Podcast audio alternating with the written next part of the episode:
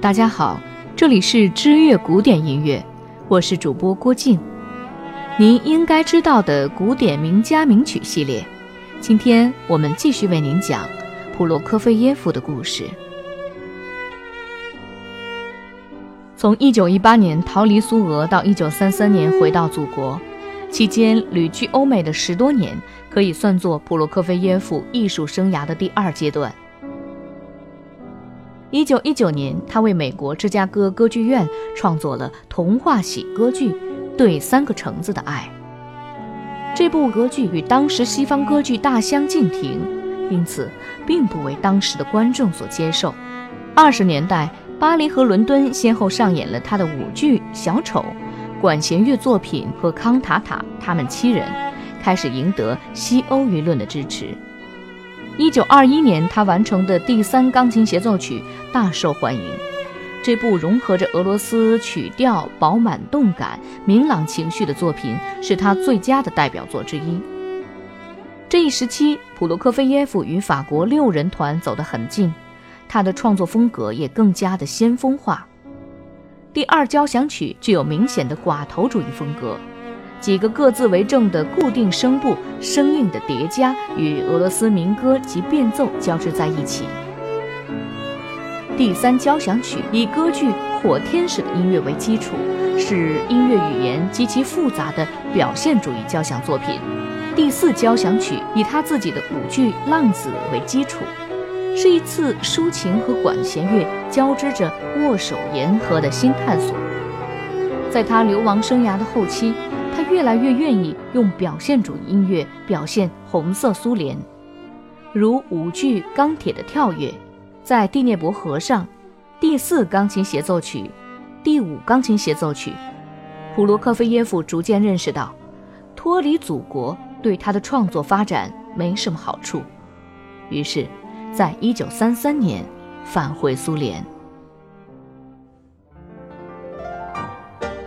返回祖国的二十年，一九三三到一九五三年，是他创作生涯的第三阶段，也是他的黄金年代。他的作品主要表现祖国及其历史和当代生活。此时，现实主义和俄罗斯性格的艺术特征更为明显，音乐语言更为清丽，史诗性、抒情性更加突出，传统的调性手段和旋律的结构同二十世纪的艺术手法融合的也更加自然。这一时期，他在歌剧和舞剧方面的成就尤为显著。歌剧《谢苗科特科》根据卡塔耶夫的小说《我是劳动人民的儿子》，描写国内战争时期乌克兰农村的斗争。《真正的人》根据波列沃伊的同名长篇小说，塑造卫国战争时期的英雄人物。《修道院中的订婚礼》根据英国作家谢里丹的小说《少女的监护人》。是一部抒情喜歌剧，《战争与和平》，一九四二年创作，一九五三年修订。根据托尔斯泰的同名长篇小说，是一部把抒情、心理性和民族史诗融于一炉的爱国主义巨作。后来被公认为是普罗科菲耶夫歌剧创作的巅峰。这一时期，他创作的三部舞剧音乐，《罗密欧与朱丽叶》《灰姑娘》。宝石花的传说，不论在思想的深度和艺术的完美性上，都大大的超过了他前期的同类作品。普罗科菲耶夫一生总共创作了七首交响曲，其中以第一号 D 大调古典交响曲、第五号降 B 大调交响曲最为著名。钢琴协奏曲总共五首，最出色的自然是第三号 C 大调钢琴协奏曲。小提琴协奏曲二首，大提琴协奏曲二首，神剧《保卫和平》，清唱剧《亚历山大·伊夫斯基》等。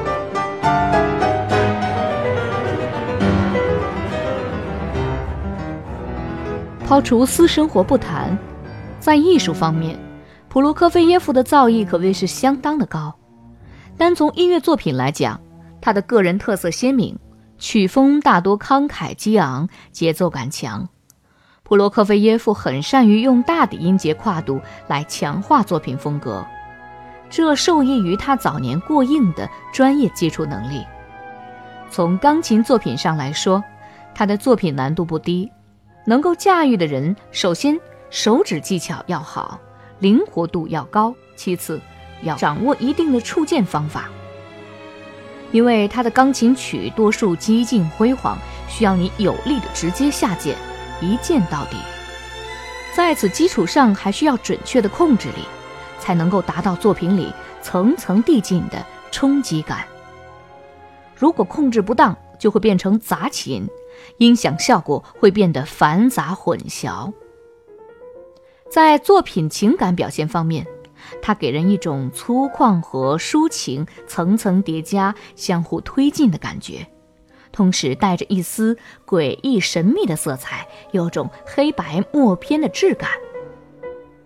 生活中，他是一个偏理性化的人，他智商极高，头脑发达，但是情商却极低，人际交往中从来不会拐弯抹角，说话直截了当，从来不会换位思考。普罗科菲耶夫自称创作中有四条基本线：古典线、现代线、动力线、抒情线。古典线是他早期过硬的学院派特质的孕育延续。不过，就新古典主义来说，他只有一部作品，就是《古典交响曲》。现代线彰显了他对大胆和声、不和谐音、新颖和弦组合的偏好。